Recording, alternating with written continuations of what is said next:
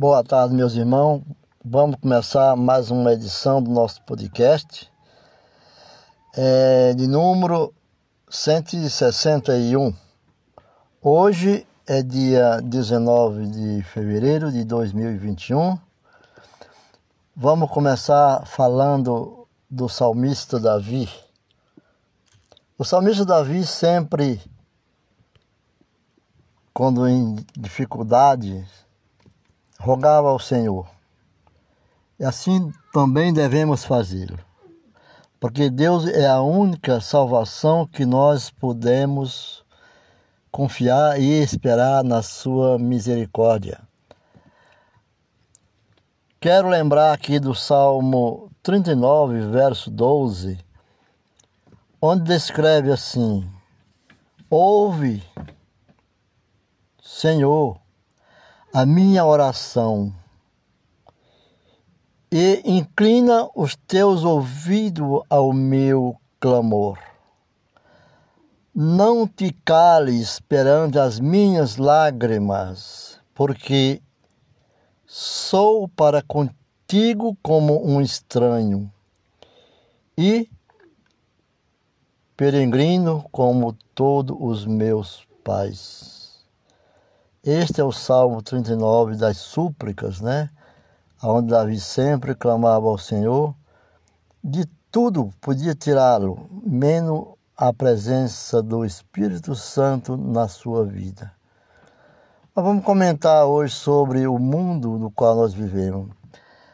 Na restauração, ainda é tempo de restaurar, tempo de reconstruir,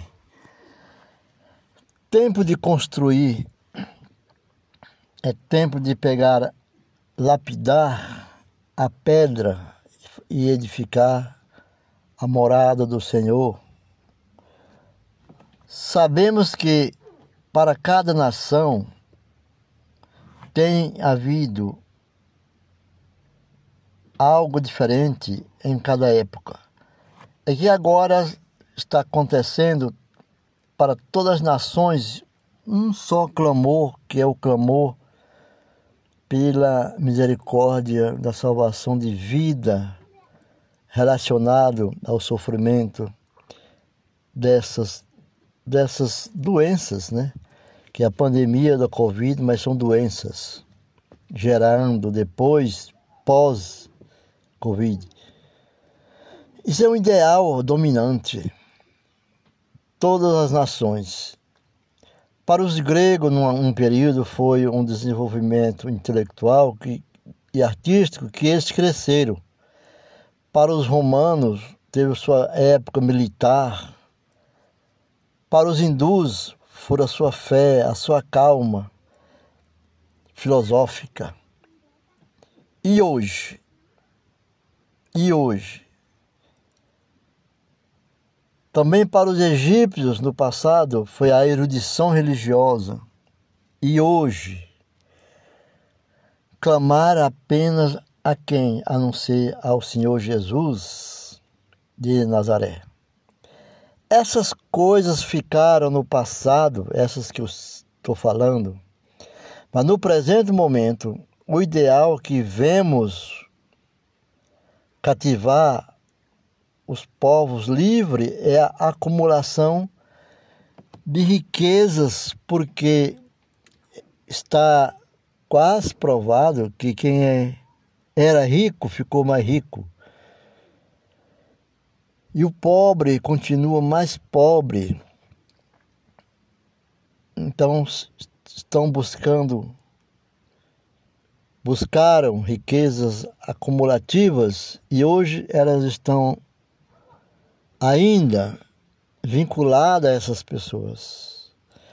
O homem e a mulher de hoje buscam o sucesso, ainda buscam o sucesso simultâneo de, de todas as partes do, dos continentes, aquisição de bens materiais e todos os ideais. É este o que menor valor tem de real para a condição que estamos atravessando hoje. Não é mais a riqueza, Quando Jesus Cristo disse: E ainda vos digo que é mais fácil um camelo passar pelo fundo de uma agulha do que a um ricaço entrar no reino do céu. Palavras que está no livro de Mateus 19, no, 20, no versículo 22 ao 24. O que fez e o que faz o homem para ser um candidato ao reino de Deus? Quando se esforça para juntar riqueza, este homem ou os homens, ele se distrai do seu propósito e do propósito do qual um dia ele jurou que era servir e se aperfeiçoar moral, mental, fisicamente e espiritual. E perde a visita perde de vista o seu grande alvo, a exemplo do aluno estudioso que não se capacita para a aprovação final. Ele perde a visita do Espírito Santo na sua vida. Eu posso, eu já sei, e não busca em Cristo Jesus ser aprovado pelo Senhor nas suas atitudes. Como o Filho de Deus vai te aprovar para que você se para você se apresentar diante do Senhor Jesus como verdadeiro ceifeiro da casa do Senhor? Então, ainda é tempo e podemos lutar vitoriosamente em prol da nossa própria salvação. Nós somos fracos.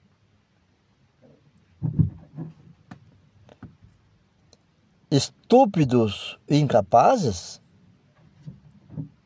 Pergunte. Nós temos menos virtude que nossos semelhantes? Consideramos-nos incapazes inferiormente aos outros? Será que fracassamos sempre nos, nos momentos críticos? A consciência das nossas falhas acometida por nós mesmos afasta a esperança do êxito. Será que afasta? Se for assim, a culpa cabe a nós mesmos. Então, vamos refletir. Precisamos observar que a cada dia, a cada hora, a cada minuto, podemos destruir ou, ou construir. Ou construir ou destruir. Estamos sempre edificando ou demolindo, mas demolindo o quê?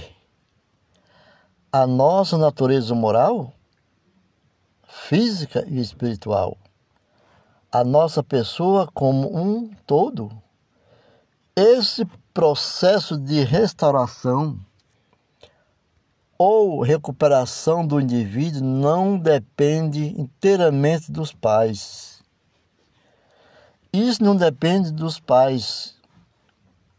Como diz o próprio salmista Davi, fala, nem do ambiente, nem do acaso, e nem menos das circunstâncias.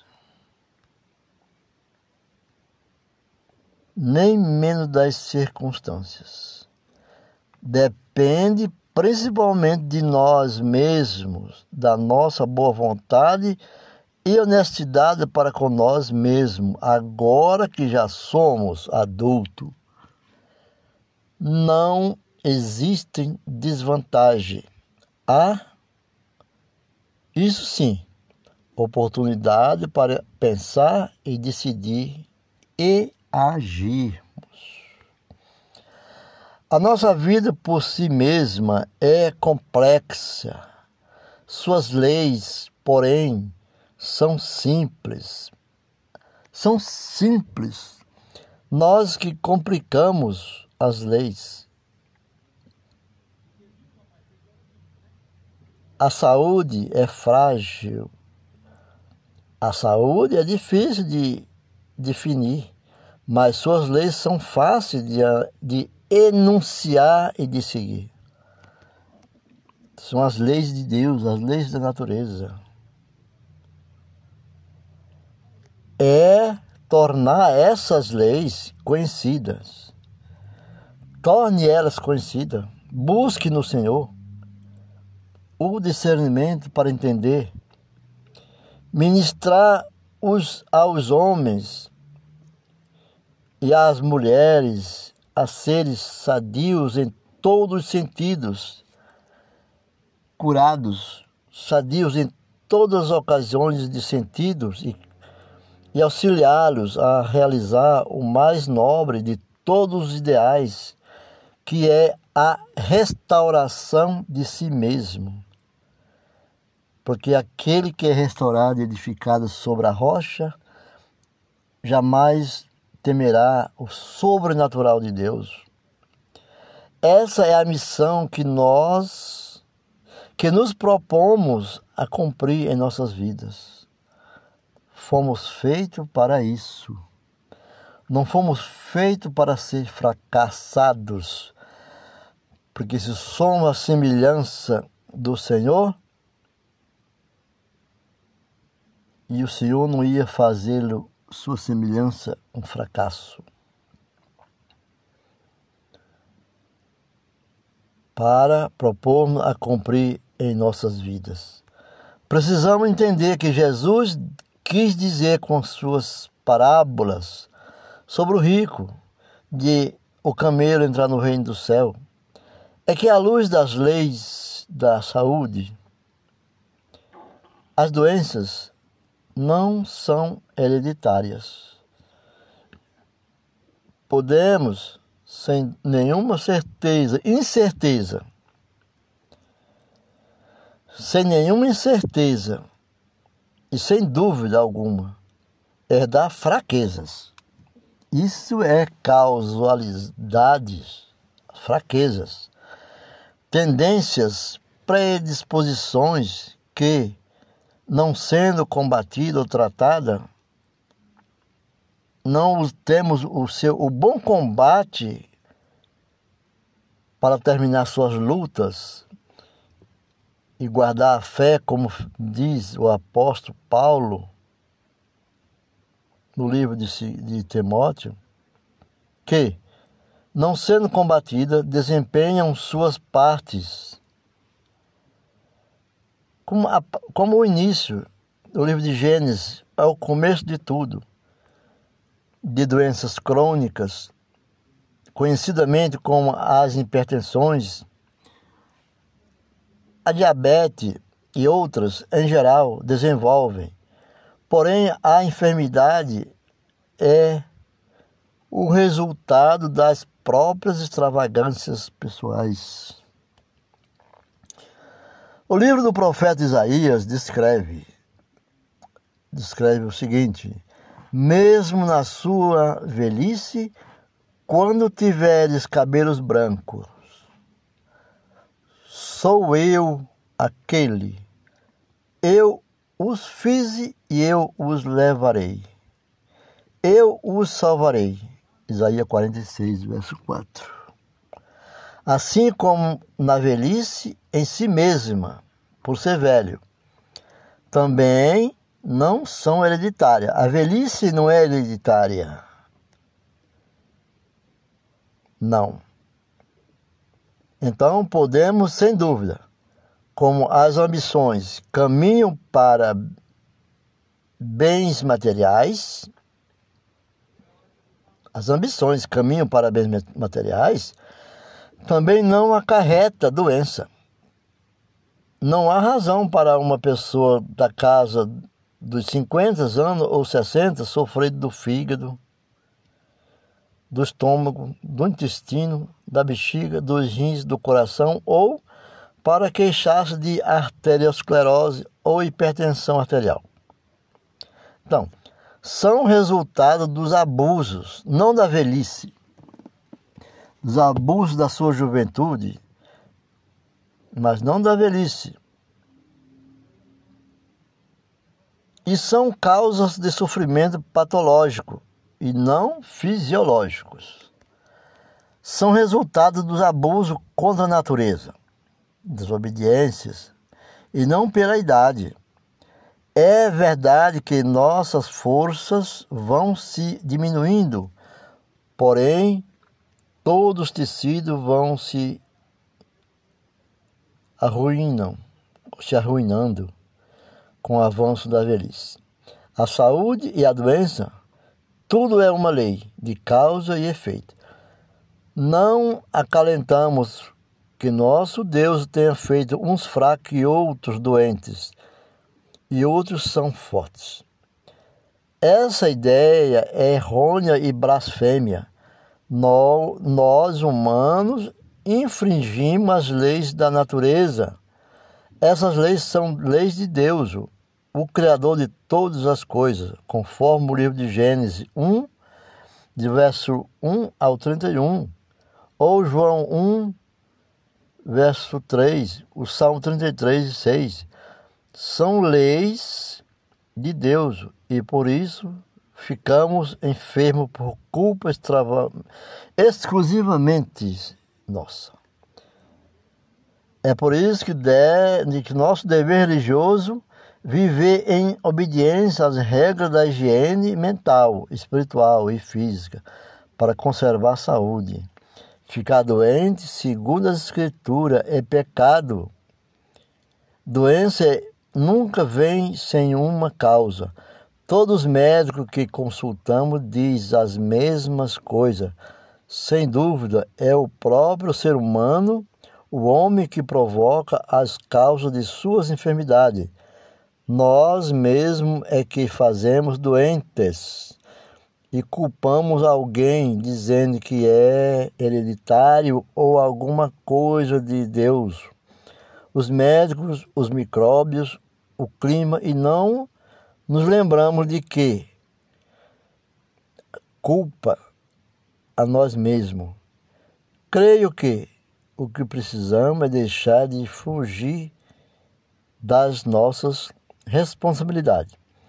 Fazer uma revisão cabal do nosso modo de viver, uma completa reforma e restauração dos nossos hábitos, que não tão difícil de controlar, se buscarmos no respeito à natureza.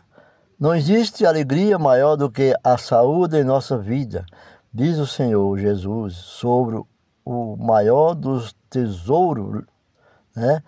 No livro de 2 Coríntios diz: mesmo sendo nós fracos, Deus nos escolheu para colocar em nós o seu tesouro. Segundo Coríntios 4, verso 7.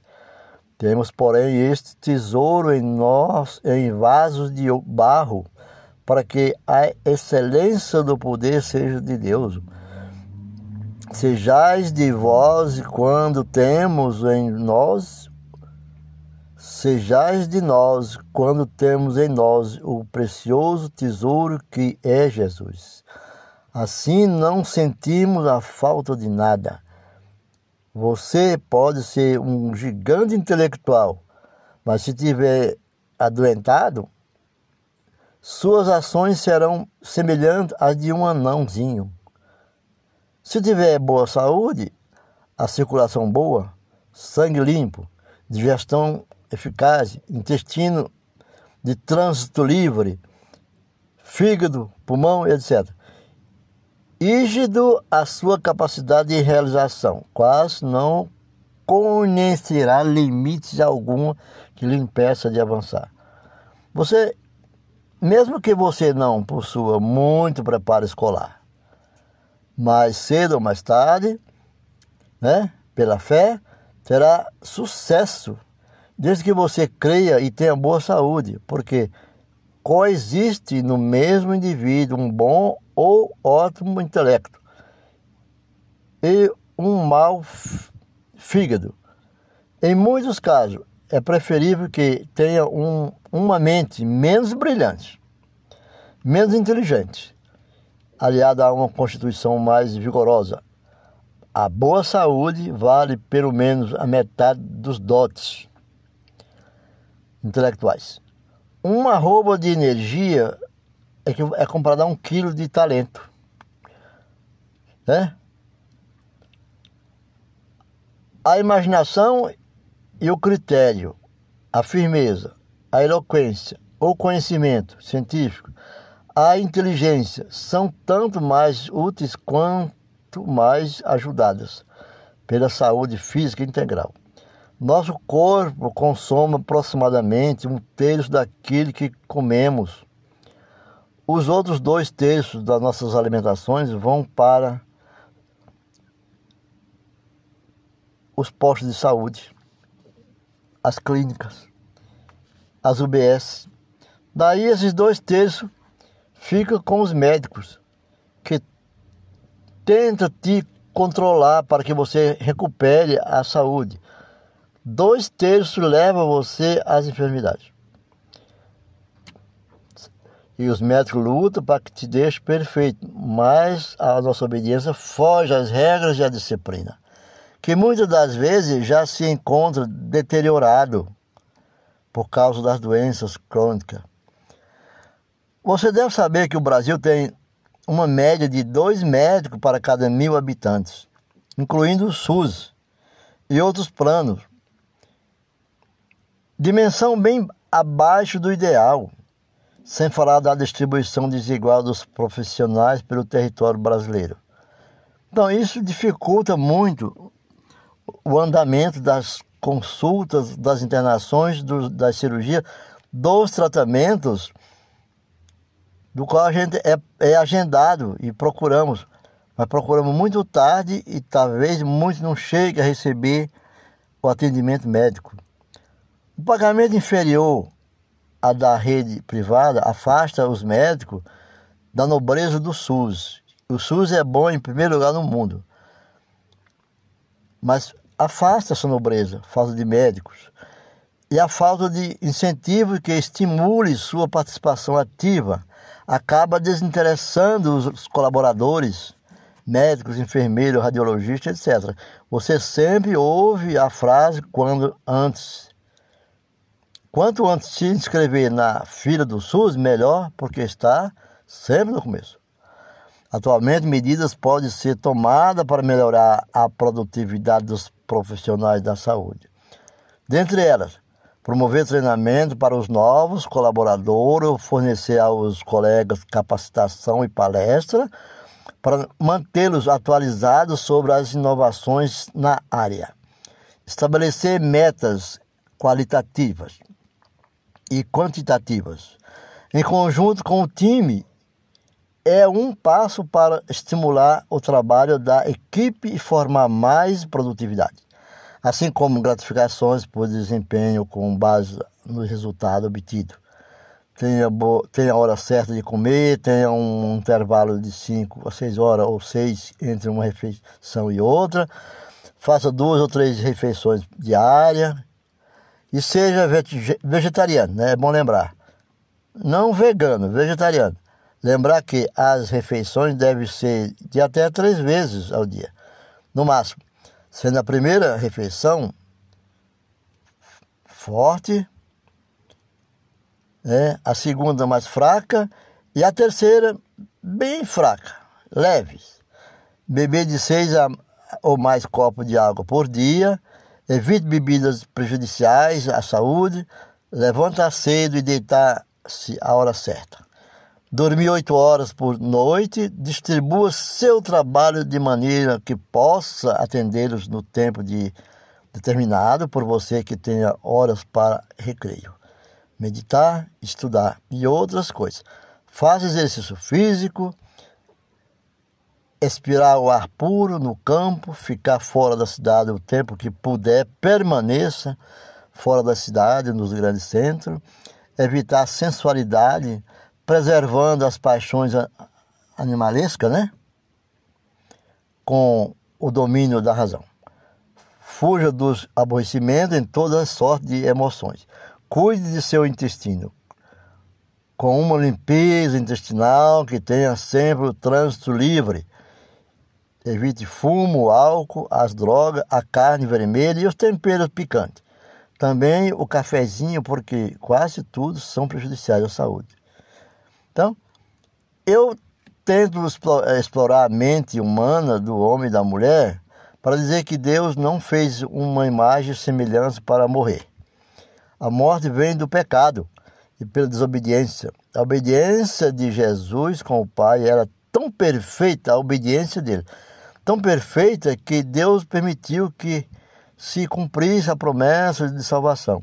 Jesus, quando na sepultura não estava morto, vieram os anjos e tiraram, levaram ele para, para, a, para o Pai. Prova disso é que ele apareceu depois de 40 dias a Simão Pedro, Tomé, Natanael, no lago Tiberíades.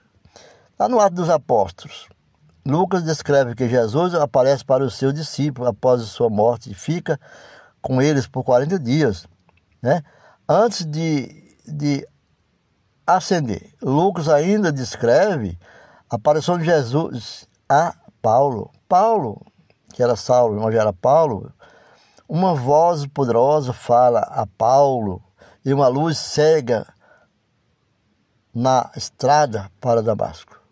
Lembre que o salmista Davi sempre diz nos seus relatos salmistas e diz que o Senhor ouve a minha oração e inclina os teus ouvidos ao meu clamor. Não te cales perante as minhas lágrimas, porque sou para contigo um estranho. Na via firme, eu sou para ti, Senhor, um estranho.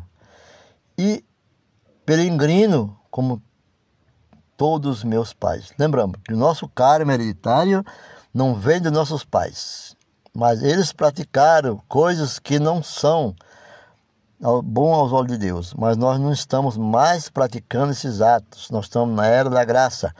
Desde que você venha para Cristo, não tem mais esse karma hereditário que todos se apegam, dizendo: meu pai era assim, assado, e você também.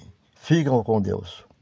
Não esqueçam de orar e dobrar seu joelho no seu quarto e oferecer em sacrifício seu, sua alma ao Senhor Jesus.